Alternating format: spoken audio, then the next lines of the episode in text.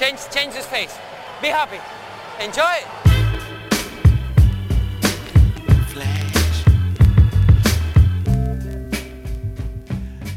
Está começando mais um episódio do podcast Dentro do Garrafão, podcast no qual a gente fala sobre tudo que está rolando no universo da NBA. Meu nome é Matheus Manes e junto comigo está Lucas Patti. E aí, Matheus, tranquilo? Tranquilaço.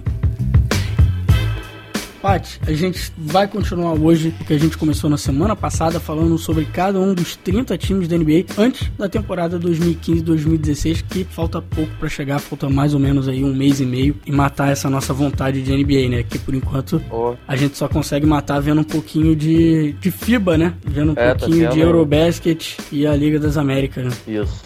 É, e um tempinho atrás teve até o África Basket, mas africano a gente não vê, não tem muito acesso. É, bem, no episódio passado nós falamos dos quatro piores times do leste. Hoje a gente passa para os quatro seguintes, né? Subindo na tabela na Conferência Leste. Vamos falar aí do 11 primeiro ao oitavo posição na Conferência Leste. Mas antes de começar, rapidinho, lembrando que esses são podcasts realmente especiais de pré-temporada. A gente não vai focar em notícias que estão rolando durante a semana, mas o Pat fez o favor de escrever um, uma matériazinha maneira lá para o nosso site com algumas das principais notícias da semana. Então você vai poder encontrar essas informações no site também, dentro do garrafão.com.br. E só passar por mais três coisas rápidas aqui. A novela do Marquise Morris, né, com o, Suns continua, a gente vai falar sobre isso mais em detalhes quando chegar no Suns, mas dando um update aqui que ele foi multado em 10 mil por pedir troca, né, publicamente, pedir para ser trocado e falando que não vai jogar pelo Suns na temporada que vem, apesar dele ainda estar em contrato com o Suns. Ainda não é o desfecho dessa história, né, mas mais um capítulo aí dessa novela.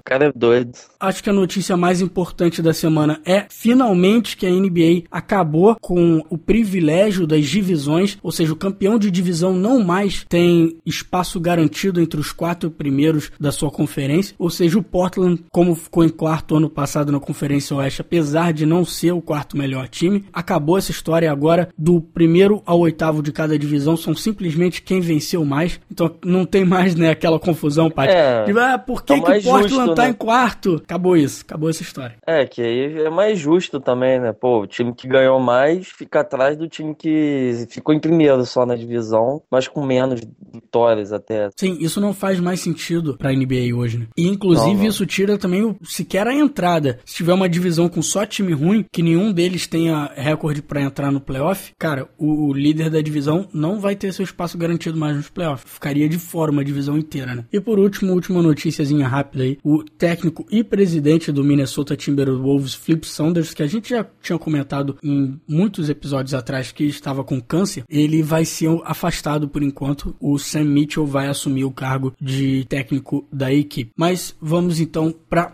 pré-temporada.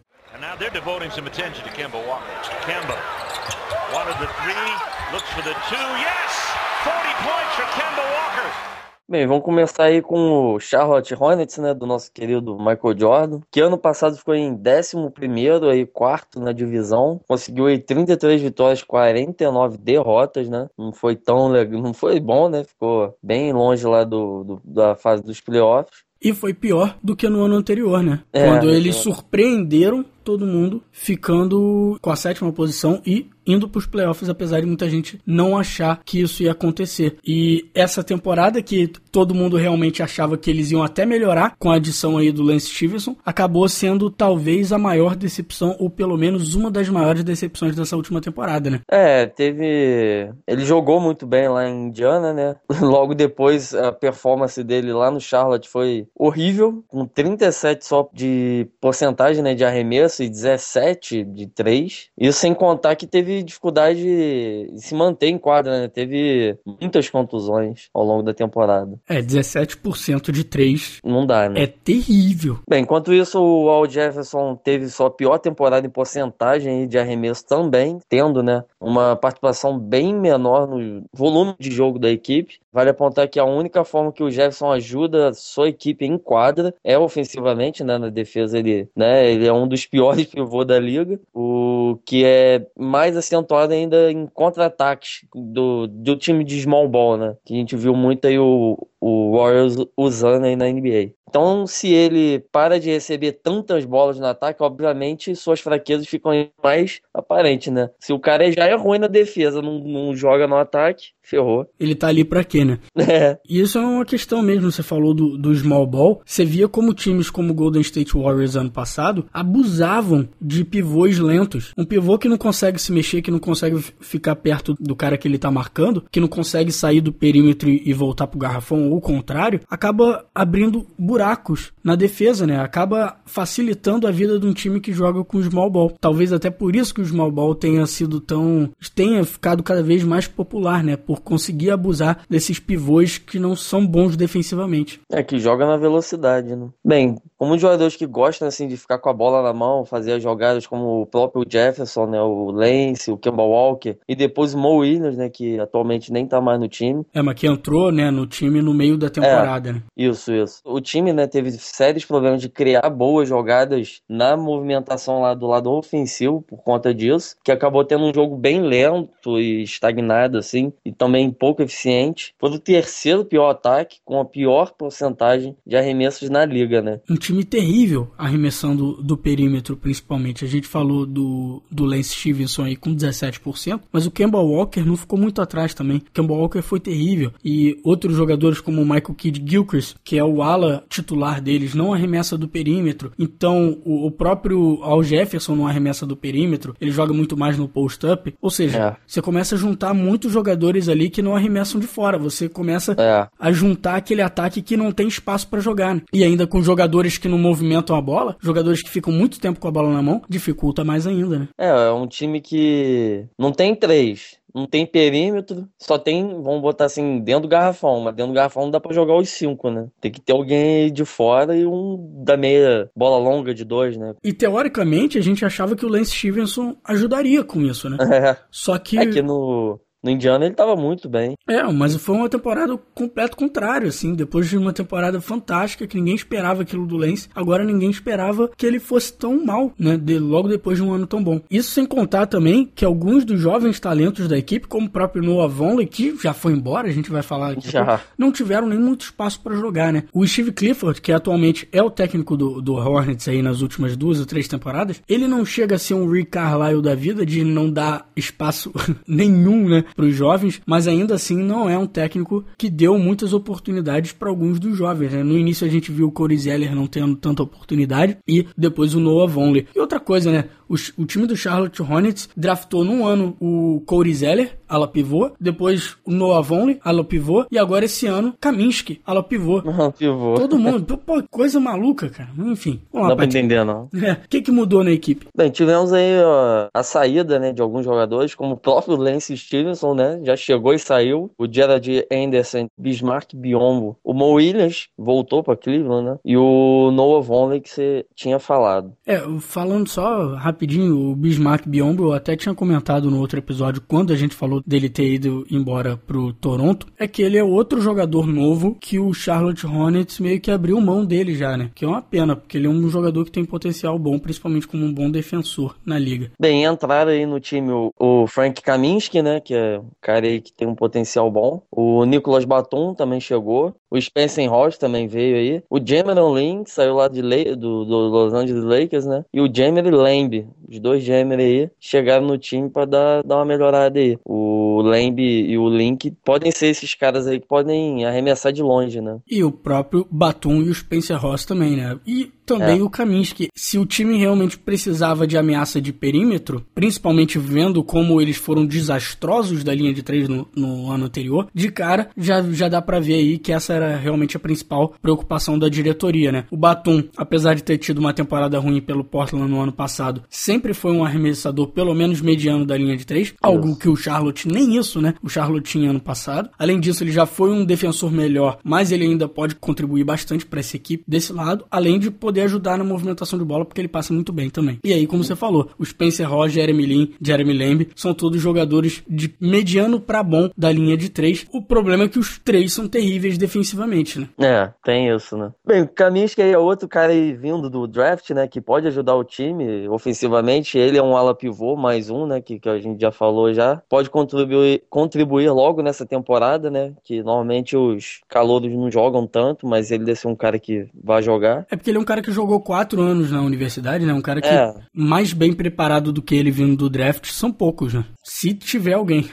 É, saí da faculdade já nos quatro anos direito e agora chega aí com mais experiência para ajudar. Mas também não é um bom defensor, né? E joga na mesma posição que a escolha de draft de 2013, né? Que é o Cody Zeller que tá lá ainda. Uhum. Bem, provavelmente veremos grandes avanços de um dos piores ataques aí da NBA, com o pessoal que chegou e que arremessa de fora que a gente falou, né? Cinco jogadores que arremessam de fora. Mas defensivamente o time vai depender ainda dos avanços dos seus principais jogadores aí, que são jovens, né, atualmente, que é o Michael Kidd Gilchrist. Assim, é um, é um, né, um cara que vai ter que comandar essa defesa aí. É, porque pelo menos hoje ele, é, ele já é um, um grande defensor, né? Mas playoff, Pat? Não dá, não. Ah, não sei não. Bom, é porque tem entrou essa galera aí, mas.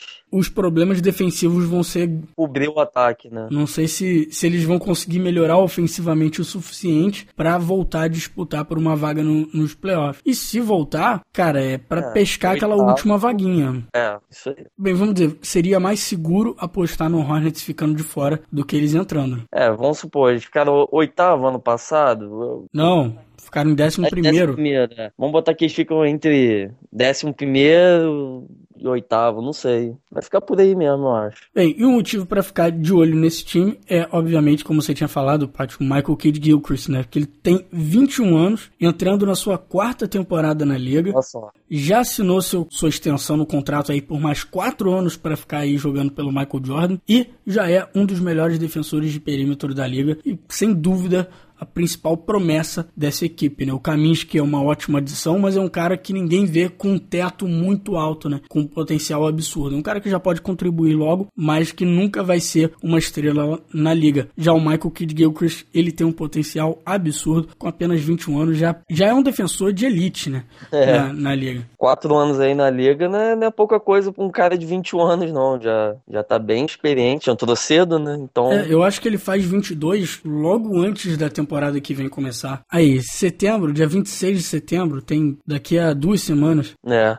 Whiteside with a deflection. Dragic. Oh my! 40 points. Bem, partindo agora pro segundo time aí que, que também não, não se classificou para os playoffs, o time que tinha o LeBron, né? É a maior diferença dos times, né? Com LeBron e sem LeBron, é bizarro. O Miami Heat, né, que ano passado ficou em 13 terceiro na divisão, com 37 vitórias, 45 derrotas, não conseguindo aí se classificar para os playoffs, né? Depois de anos com classificando, né, sem tendo bons times, mas depois de quatro quatro anos final seguido, né? a realidade sem LeBron acho que é, que é essa. Eu acho que o Miami foi um dos times na temporada passada que mais sofreu com o jogador lesionado. O Dwayne Wade perdeu 20 jogos, o Bosch perdeu 38, o Mac Roberts quase perdeu a temporada inteira, eu acho que ele jogou 16, ah, 17 partidas, e tirando o Luol Deng e o Mario Chalmers, nenhum outro jogador jogou mais do que 62 partidas pelo Miami. E o Eric Spoelstra, ele teve que montar 31 times titulares diferentes ao longo da temporada. São 82 jogos e foram 31 times titulares diferentes. Mais de um terço aí dos jogos, né? É, bizarro, cara. 31 times é, é muita coisa. Bem, além dessa, dessa problema aí de jogadores, o Goran Dragic, né, que foi a, acho que foi a grande contratação aí da, da temporada para eles, sequer teve a oportunidade de jogar com o Cruz Bosch, né, que, que como você falou, ele perdeu 38 jogos, mas foram os jogos que o Goran Dragic jogou, né? E foi logo depois, né? O Goran é. Tipo, foi trocado pro Miami numa quinta-feira e aí na sexta ou no sábado a gente descobriu que o Chris Bosh teve aquele problema de embolia e ia perder o resto da temporada. Nem, nem deu nem para treinar praticamente. Então, pelo menos dois dos três melhores jogadores nem sequer jogaram juntos, né? É, o banco do time também foi um dos piores da NBA, terminou em 19 na def... de time defensivo, né? Foi, foi um desastre, né? Sofreu aí para se adaptar com a saída do LeBron, que eu falei que quando ele saiu do Cleveland, Cleveland, todo mundo viu os quatro anos que foram, né? Mas boas temporadas do Luol Deng e do Ração Whiteside, o Ração acho que foi até most improved player para mim, foram fatores animadores aí para essa próxima temporada, né? Todo, tendo todo mundo em quadra aí, vai apto a jogar, vai ficar bom. É porque eu acho que existia até um pouco de dúvida se o Luol Deng realmente, depois daquela temporada não tão boa que ele teve pelo Chicago, que ele tinha sido trocado pro Cleveland Cavaliers e não jogou bem lá também, acabou que ficou uma dúvida se ele poderia realmente voltar a ser um cara com impacto muito positivo na equipe. E ele teve um impacto muito positivo no, no Miami na temporada passada. E obviamente, como você falou, Ração Whiteside foi uma das grandes surpresas da temporada, né? Um cara que ninguém esperava, veio do nada. Do nada. Porra, é. vem destruindo, jogando muito, principalmente depois de janeiro, né? Isso. E o que é que mudou no time? Bem, nesse time aí saiu o Zoran Dredd, né, o irmão do Goran. Ele só foi pro time por causa do Goran, né? Porque eles estavam, ele também estava em Phoenix, né, junto. E dessa vez cortaram relação totalmente, né? O Shabazz Napier, que até deu, vamos botar assim, iludiu um pouco o pessoal, porque naquele jogo Miami-Cleveland aqui no Rio, ele jogou pra cacete, né? Se você o pessoal ir buscar na memória, ele jogou muito. É, o Michael Beasley, que é o vai e vem do time, né? Quando precisa, eles contratam, quando não precisa, ele vai para outro clube qualquer. Vai pra China, sei lá. É, vai, faz lá, volta, joga bem, sai. É, é, essa é a vida dele. E o Henry Walker, que também saiu do time. Bem, entraram aí três jogadores, que são o Justin Winslow, que veio do draft, né? Vamos ver como é que vai ser. O Gerald Green e o Amari Stoudemire, né? Vamos ver o Amari aí como é que vai ser. Ele deve ser sexto homem, né? Acredito eu. É, não sei se sexto homem, mas talvez sétimo ou oitavo aí. É. Porque realmente o time do, do Miami deu uma crescida, né? Se a gente tava falando que era um time sem banco, deu uma melhorada boa. Ah, sim, com certeza. Então, para 2015 e 2016, obviamente começando 100% com Goran Dragic, Hassan Whiteside, Dwayne Wade, Chris Bosh, Josh McRoberts, Amari Stoudemire, Gerald Green, Luol Deng e Justin Winslow. Cara, esse já é um time muito superior àquele que começou a temporada passada. Né? É, João, isso é, com certeza. Porque os caras ficaram meio assim, sem saber como repor, né? Porque sai um Lebron da vida, você vai botar quem ali? O Pat Riley conseguiu dar uma ajeitada boa no time agora, né? Deu, deu uma arrumada legal. Bem, com o Whiteside aí, né? O Bosch talvez possa jogar como ala pivô, né? Voltar a jogar aí como ala pivô, que ele abdicou dessa posição para ser pivô na, dos últimos anos aí, né? Uhum. E finalmente veremos ao lado de, do Goran Dragic, né? Vamos ver os dois aí jogando. E o Mac Hobbs, Amari, Green, Winslow são grandes melhorias aí pro banco da equipe, né? O Amari deu uma piorada nos últimos anos, mas eu acho que mesmo ele não jogando tão bem aí no, no Dallas e no New York, teve lá suas médias de 15 pontos, 12, por aí. É um cara que pode entrar, contribuir ofensivamente durante alguns minutos por, por partida e tá de bom tamanho, né? É, melhora bastante o banco que foi o pior do ano, um dos piores, né? Não foi o pior, mas foi um dos piores aí do, da última temporada. No papel tá bonito, né? Esse time tem potencial aí pra, pra conseguir alguma coisa aí no leste. O Pat Riley já disse que esse time vai atrás do título, né? Claro, quem não quer ir atrás do título, mas como o Miami tem seu elenco muitos jogadores com histórico de contusões e contusões, assim, de ficar muito tempo fora, fica difícil acreditar nisso aí, né, Matheus? É, esse é um negócio. Teria que dar tudo certo para esse time realmente, pô, brigar por título, sonhar ir lá, sei lá, enfrentar o Cleveland Cavaliers na, na final de conferência e tal. Mas vai ser complicado, né? Não vai ser moleza, assim, porque todos os times a gente vê que sempre brigam com contusões, especialmente esse time do Miami tem muitos jogadores que sofreram contusões sérias nos últimos anos, que perderam muito tempo o Josh McRoberts na temporada passada, assim como o Chris Bosh. O Wade tem tido dificuldade nos últimos dois ou três anos. O Amari já perdeu muito tempo, assim como o Deng. Então, o Whiteside é uma grande dúvida, né? A gente já viu o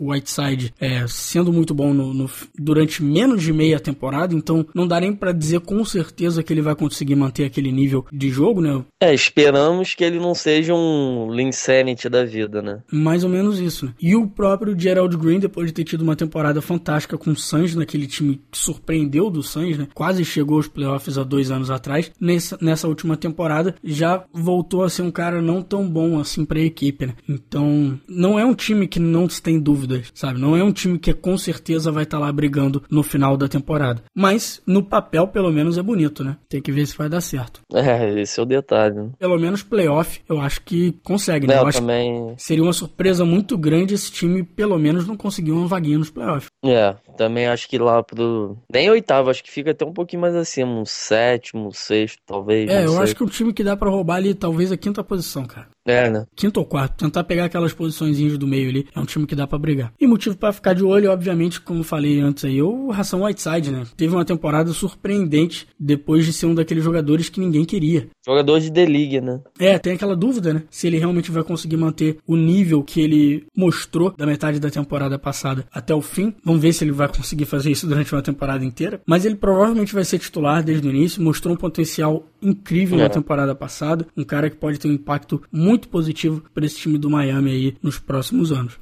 É, pra ter uma ideia só, ele foi draftado pelo Sacramento, né? 2010, 2011. 2011, 2012, ele teve média de um ponto, dois rebotes. Aí passou dois anos na D-League, aí voltou pra NBA com média de 11 pontos, 10 rebotes, dois tocos. Olha só, que volta, né? É, que volta. Ellis will slash from the wing and take it up and in. What a nice start from Monte Ellis. Bem, vamos agora pro nosso terceiro time, que é o Indiana Pacers, né? Que é do nosso querido Larry Bird, né? Que é o presidente aí do time, que ficou em nono ano passado aí, quase buscando a vaguinha no, no playoff. Quarto na divisão, conseguiu aí apenas 34 vitó 38 vitórias, que não ficou no quase, né? Porque o Brooklyn que ficou na frente ganhou 38. É, foi só no desempate, confronto direto. É. É o mesmo, mesmo número de vitórias. Bem, o que deu errado nessa temporada aí, acho que o principal fato foi Paul George ter quebrado a perna, né? No- É. É, Foi, acho que daí, acho que já meio que abalou o time, né? Tirou ele do- das Olimpíadas até. Não, foi do Mundial. É, Mundial. Foi do Mundial, foi no treino da seleção, né? Estados Unidos contra Estados Unidos, só assim pra ter um jogo difícil pra eles. Na temporada anterior, ele era um dos melhores jogadores da liga, liderando a, me- a melhor defesa e o time mais vitorioso do leste. Só na sua ausência já é suficiente pra entender porque o time, né, caiu lá da- da- dos primeiros pra nono, né? E não foi só isso, né? O Frank Vogel, técnico da equipe, também teve que fazer malabarismo durante essa temporada com o elenco, né? Enquanto vários jogadores importantes se lesionavam, principalmente no início. No início teve hora que não tinha nenhum titular em quadro, porque tava todo mundo machucado, sabe? Então, realmente foi um time, outro time, que teve sérias dificuldades Sofreu, aí né? pra manter, ter uma continuidade do elenco em quadra. né? E mesmo assim, o time parecia no final que poderia roubar uma vaguinha dos playoffs. Logo depois de uma terrível sequência de apenas duas vitórias em 11 jogos, o time se recompôs e venceu sete seguidas, dependendo de uma única vitória no último jogo da temporada para ficar com a oitava posição, mas eles acabaram perdendo para o Memphis Grizzlies e entrando de férias mais cedo, né? Mas chegaram É. muito perto, pelo menos surpreendentemente. Todo mundo já esperava que sem Paul George esse time não era um time de playoff. É, ele chegou até a dar um- uma voltazinha no final, não foi? Se eu não me Sim, engano. é, jogou uns seis ou oito jogos, talvez. mas não deu. Fora de ritmo, né? E voltando de contusão, não tem como o cara fazer tudo. Bem, George Hill foi provavelmente o melhor jogador da- do time na segunda metade da temporada, né? E quem liderou a equipe para tentar buscar né, essa última vaga aí que acabou não dando, mas fizeram um esforço aí. O time terminou caindo aí de primeiro para oitava melhor defesa de uma temporada para outra, né? Mas tiveram o sétimo pior ataque, né? Não- atrapalhou bastante aí o a falta do Paul George. E quais foram as principais movimentações do Indiana? Acho que foi um dos times que mais movimentou, né? Saiu bastante gente, entrou uma galera aí. Roy Hilbert, né? A gente falou, já, eh, foi pro Lakers. O David West, que tava lá um tempinho, já, já também saiu. O Damian Rudess, CJ Watson, Luiz Escola. O Copeland também saiu. E o Donald Sloan. Mas também chegou uma galera aí. Miles Turner, que veio do draft, um bom jogador até. Chase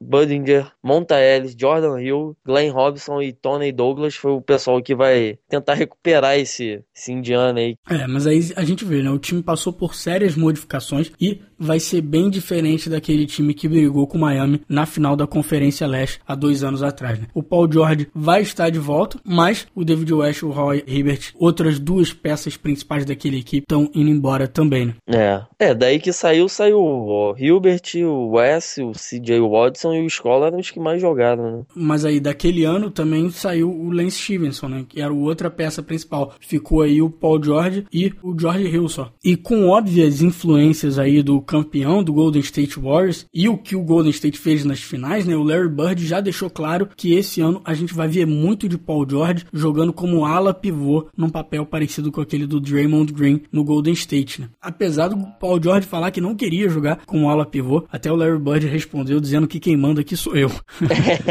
então, eu sou o presidente, meu irmão. É, você só joga. E o Bird já tinha também falado publicamente, criticado, né, publicamente o Roy Hibbert. A saída dele pro Lakers não foi nenhuma surpresa, né? Mas o distanciamento do pivô também tem a ver com isso, né? Também tem a ver com essa tendência da liga a ir para um small ball, a tentar jogar pequeno, né? Tirar esses jogadores, esses pivôs lentos da, de, de, sua equipe, né? E um grande problema que vai surgir aí, obviamente, com a saída do Hibbert, vai ser a necessidade de um bom protetor de aro, né? Que agora realmente não tem nessa equipe. O Vogel poderia até colocar o, o Miles Turner vindo aí do draft já como titular, que até poderia ajudar também a espaçar um pouco o jogo ofensivo, porque ele tem um arremessinho bom de fora, mas ele, ele é calouro, cara. São pouquíssimos os calouros pivôs que conseguem entrar na liga e já ser um defensor bom logo de cara. A gente falou muito aqui ao longo da temporada do Nerlens Noel, mas cara, o Nerlens Noel é uma exceção da exceção. É, é um de vários. É, é por isso que a gente falou tanto dele, né? Como é que um cara já logo no primeiro ano já é um cara elite defensivamente. Não acontece com a maioria, não vai acontecer com o Miles Turner. Esse vai ser um problema sério de, dessa equipe ao longo da temporada, né? É, tá complicado aí, né? Botar já um calor de, de cara é bom e é ruim, né? É bom que ele vai ganhar experiência e ruim que pode fazer besteira, né, durante os jogos aí. É porque um time que quer brigar por playoff também não pode arriscar tanto assim, né? Tipo, um pivô que é a última defesa no aro, né? Bem, Jordan Hay poderia começar como pivô, já fez isso ano passado, na... mas sua defesa não é, uma, não é uma das melhores, né? Aliás, o Montares também é outro jogador que não é bom defensivamente, sendo adicionado aí a esse time, né? Defesa, então, é um problema aí que eles vão ter. E ofensivamente, eles têm tudo para melhorar, né? Com o retorno do Paul George e, e todas as outras adições que chegaram aí. Só que o Frank Vogel é um ótimo técnico defensivo, né? Mas do outro lado da quadra não é assim, aquela coisa toda, né? É, tanto que a gente falou aí que o, o Pacers foi a sétimo, o sétimo pior ataque na temporada passada, e todos nos últimos anos com o Frank Vogel no comando tem sido isso. O time sempre tem tido dificuldades ofensivas. E mesmo com uma equipe melhor ofensiva né, para ele, né, para ele comandar, será que ele vai conseguir realmente montar um ataque bom? E pô, para ter um time que vai ter dificuldades defensivas, se não tiver um ataque bom, não vai a lugar nenhum, né? Não, não. Obviamente o Indiana vai estar tá brigando para tentar entrar nos playoffs, acho que não tem dúvida. Tendo o Paul George, tendo um dos melhores jogadores da liga, eu acho que isso não, não dá para dizer o contrário, né? Mas vai ser bem difícil e, e, acho que é bem possível que eles fiquem de fora também, né? E se conseguir, eu acho que vai ser essa mesma briga que foi ano passado para tentar pegar essas últimas vaguinhas, assim, como a gente falou de outros times. Porque tem aquela questão, né, Paty? O leste, como a gente falou, o Miami, vou incluir o Miami nisso, mas tirando aqueles times como o Cleveland Cavaliers, o Chicago Bulls, o Washington Wizards, talvez o Toronto, por mais que o Toronto talvez dê uma caída essa temporada, e aí colocando o Miami Heat, são poucos os times que realmente você olha e fala, é, esse é um time de playoff. Talvez eu inclu incluiria também o, o, Bucks, o Milwaukee aí. Esses uhum. são os times aqueles que você poderia apostar em times que vão ter um, um recorde de mais de 50% de vitórias. Uhum. Agora, pro resto, como a gente viu ano passado, era, um, era uma briga de um monte de time lá embaixo. Um monte de time que tava com 30 e poucas vitórias, chegando a 40 e que estavam ali na briga para entrar no playoff, sabe? Com bem mais derrotas do que vitórias. Então qualquer um desses times aí acaba que talvez consiga beliscar essa última posição, né? Como a gente falou do Indiana, como a gente falou do Detroit. Mas ainda assim, é muito time pra uma vaga só.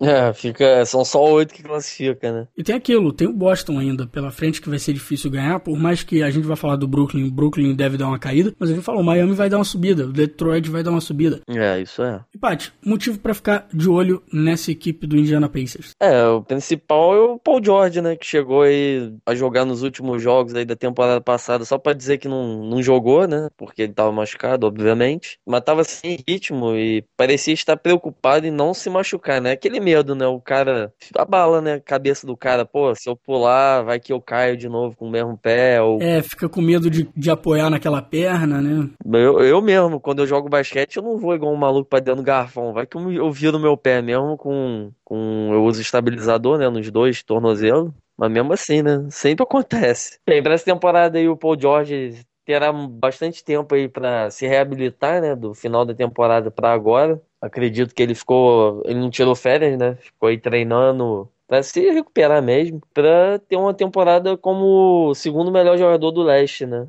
Que mesmo que o time não seja o ideal, o Paul George pode ser um diferencial aí e carregar o time aí como alguns outros jogadores fazem e voltar aí pro playoff, né? Voltar ter uma boa defesa, melhorar no ataque e tal. É, você tem que lembrar que o Paul George, obviamente não na temporada passada, mas na temporada anterior, foi um dos melhores jogadores na liga, né? É. Paul George estava jogando absurdamente e seria hoje provavelmente o segundo, como você falou, o segundo melhor jogador da Conferência Leste. Williams inside Lopez. Out to Bogdanovich for the three. And the Brooklyn Nets. Bem, passando pro último time aí do episódio de hoje, é o Brooklyn Nets, né, que conseguiu aí, o primeiro time que a gente fala que conseguiu uma vaguinha aí no, nos playoffs, com bastante dificuldade aí. Ficou em oitavo, terceiro na divisão, com 38 vitórias, 44 derrotas, a mesma coisa que o Indiana, né. Mas, assim, classificou, mas não foi longe, né. Não, foi mais um ano medíocre desse time do Brooklyn. Lembrando que no ano anterior eles tinham sacrificado o futuro deles, futuro a médio prazo, vamos dizer, para conseguir o Kevin Garnett, o Paul Pierce e o Jason Terry. E nenhum desses jogadores tá mais com essa equipe. É. Ou seja, eles deram escolha de draft pro Boston por um time que não se sustentou, né? E era para brigar por título e não chegaram nem perto disso. E mais uma vez, a gente achava possível essa temporada um retorno do Deron Williams, aquela época de ouro dele com o Utah Jazz e tal. E não aconteceu de novo. Mais um, um ano de decepção com o Deron Williams. O Joe Johnson, o segundo jogador mais bem pago da liga, atrás só do, do Kobe Bryant, não jogou nesse nível, obviamente. Teve mais uma temporada ineficiente com o Nets. E o, o Brooklyn conseguiu pescar aí a última vaga dos playoffs só para ser derrotado pelo Atlanta Hawks logo no primeiro round. Depois de, conseguiram até vencer duas partidinhas, perderam de 4 a 2, mas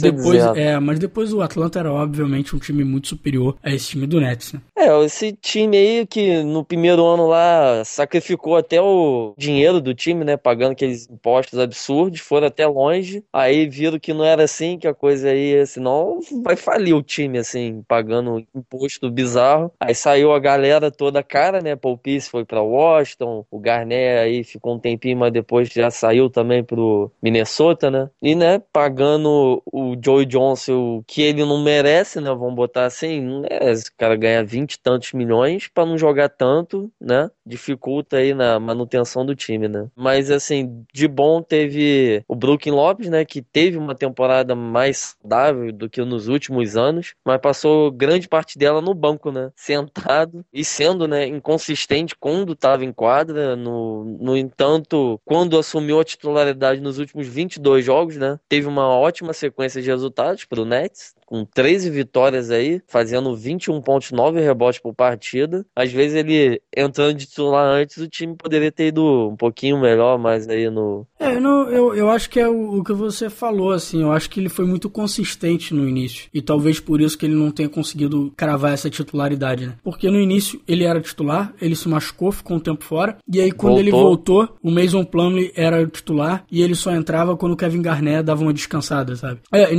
e acabou que depois ele finalmente ganhou a titularidade depois de uma sequência em que o Mason Plumlee estava horrível e o Brook Lopes já estava jogando mais de 30 minutos por jogo vindo do banco mesmo. Praticamente é. o titular, só, só não começava a partida mesmo. E aí é. não demorou muito para ele ganhar essa titularidade de novo. Com a média Nesses últimos boa. 22 jogos, ele realmente jogou muito bem. Eu lembro da gente comentando aqui, ele teve vários jogos com mais de 30 pontos. Então, realmente foi uma, um final de temporada muito bom do Brook Lopes. E até talvez por conta disso eles conseguiram as vitórias que precisavam para realmente conseguir essa última vaguinha dos playoffs É. aí, por pouquinho na frente do Indiana. Eu acho que teve até confronto direto nesses últimos jogos aí contra Teve, o próprio teve. Indiana. Bem, teve nesse time aí saiu alguns jogadores, né? Como o próprio Mason Plumlee, que ficou mal aí no final da temporada, acabou rodando. O Alan Anderson saiu também, Deron Williams e o Mirza Teletovic também não se manteve aí. E entrou bastante gente, né, Matheus? Entrou o Rondé Holly Jefferson e o Chris McCollum pelo draft. Lembrando também que nesse draft, ainda por causa da, da troca do Joe Johnson, do Joe Johnson indo para esse time do Brooklyn Nets, o Atlanta tinha direito de trocar a escolha. E por isso que o, o Brooklyn, apesar de ter sido um dos piores times da liga, apesar de só ter tido 38 vitórias, só teve a,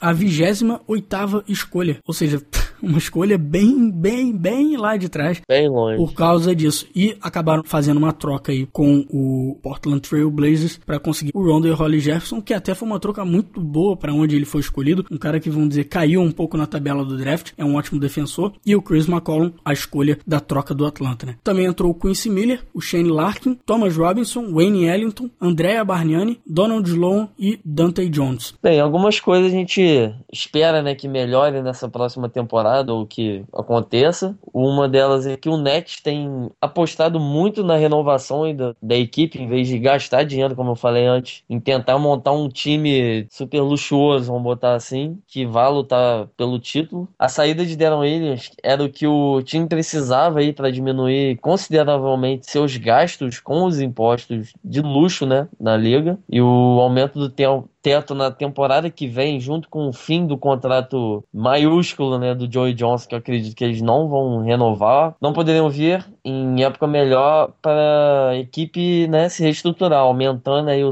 teto salarial e saindo a galera que recebe muito, abrindo espaço aí para o pessoal que, vamos botar aqui, recebe um pouco menos, assim, mediano, mas que vai ajudar mais o time, né? É para procurar mais free agents na temporada que vem, né? Para procurar jogadores livres para ir atrás de jogadores, jogadores mais novos, porque realmente os sacrifícios que eles fizeram nos últimos anos não valeram a pena e agora vão ter que se construir meio que do zero, né? Porque realmente estão sofreram muito, vamos dizer, com a aposta que fizeram há duas temporadas atrás. É que o time se mudou para Brooklyn, fez lá um ginásio bizarro, um bilhão de dólares. Montaram um time que, que também era.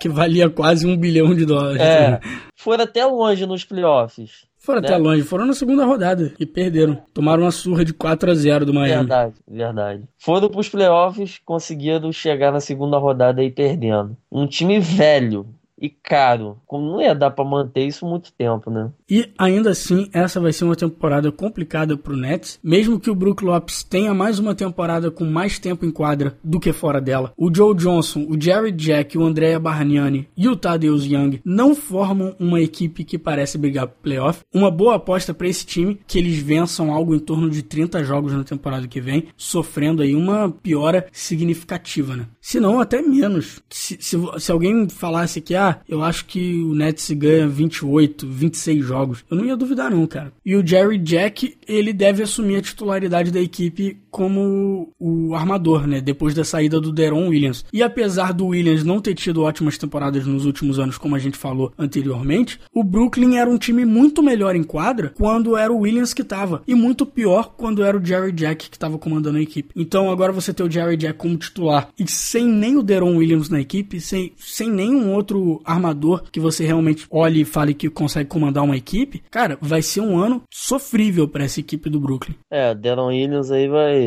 vai fazer uma falta, né? Bem, se não conseguirem uma, uma vaga aí nos playoffs, um grande problema para essa equipe do Brooklyn também vai ser o fato de não terem uma escolha de primeiro round né, no próximo draft. Uma, uma temporada aí pode significar um presentão pro Boston, né? Que ficou aí com milhões de escolhas, entre elas a do Brooklyn. Quando levou, quando levou o Garnett e o Pierce, né, pro Nets, eles trocaram essas escolhas aí. Então é Ou aquilo, seja, vai, vai perder pra quê, né? É. Você não ganha nada perdendo. Vai ficar, vai ficar nisso aí. É, essa é a questão, né? O Joe Johnson indo embora na temporada que vem, ou mesmo que não vai embora assinando um contrato menor, né? Vai dar um, vai abrir um espaço bom para essa equipe tentar conseguir jogadores na free agency. E se eles não conseguirem gente pela free agency, não vai conseguir gente de outra maneira. Não tem jeito. É. Ou seja, é um time que realmente não tem motivação para perder, mas que tem muitos jogadores com extensos históricos de lesões e muitos jogadores conhecidos por sua baixa eficiência em quadra, o que pode fazer essa temporada ser realmente um pesadelo para os torcedores do Brooklyn. Se tem um motivo para a gente ficar de olho nessa equipe é as escolhas do draft, principalmente aí o Rondé Holly Jefferson, que é um dos melhores jogadores de perímetro vindo desse último draft e um alívio para os próximos anos dessa franquia. Porque tirando isso, realmente a coisa tá feia. Tá, tá complicado o negócio. Com isso, então, a gente vai terminando o episódio de hoje. Na semana que vem, a gente continua fazendo nossa sessão da pré-temporada aqui, pegando a sétima posição, Boston Celtics, depois Milwaukee Bucks, Washington Wizards e Toronto Raptors. E se você quiser entrar em contato com a gente, pode deixar um comentário na nossa postagem do Facebook, facebook.com.br dentro do garrafão, no nosso site, dentro do garrafão.com.br, ou então, se preferir, pode mandar um e-mail pra gente em contato arroba dentro do garrafão.com.br. Fechou, por hoje acho que tá tudo certo. Então deem aquela olhadinha no nosso site agora que vai ter a postagem do Lucas lá com as principais notícias dessa semana e semana que vem então a gente tá de volta nossa contagem regressiva para a temporada 2015-2016. Show? Show. Maybe this thing's fiendish, the fiends will fly. I'm a genius, my jeans are shot a heat rock, huh? Mama raised me well, but see pops at three o'clock. He locked the freeze box and turned on CL Smooth and Pete Rock and put it on repeat while I walk for three blocks. Same three blocks I beat for 10 years, attempting to shift my speed to fifth gear. My career is close, it's what I fear the most. Will I hear my own folks when they clear the smoke? I feel fearless, but feel the pulse of hip hop. My nature is treacherous, toxic, Vin Rock, huh? I've been plotting and scheming. Watch, I got a mean crossover with the arena shot. Live this way, morning, night, and day. Maybe Cause I'm a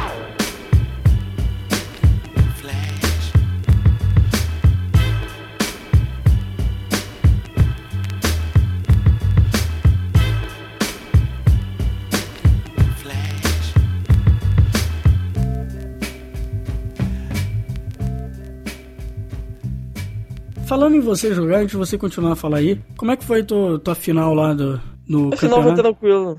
O João Fri aqui a gente ganhou do Cândido Mendes daqui, né, de Friburgo. 45 a 32, não foi um placar tão alto quanto nos outros jogos, né, que a gente ganhou. O segundo jogo foi... Deixa eu pegar aqui rapidinho. Eu tenho a súmula aqui. O segundo jogo aí a gente contra o jogo contra o Oeste, né, daqui de Friburgo mesmo. Aí a gente, segundo jogo a gente ganhou de 46 a 12 e no último jogo foi contra a Cante, que eu falei que foi 40 foi 45 também, 45 a 32. Jogos foram foi, foi tranquilo, os jogos não não teve dificuldade. É, pô, ano passado a gente já tinha feito 40, 59 a 9, esse ano 95 esse ano a vocês superaram. 8, então, ah. né? É, mas e, e, fala, continua falando aí do Paul George. Sim.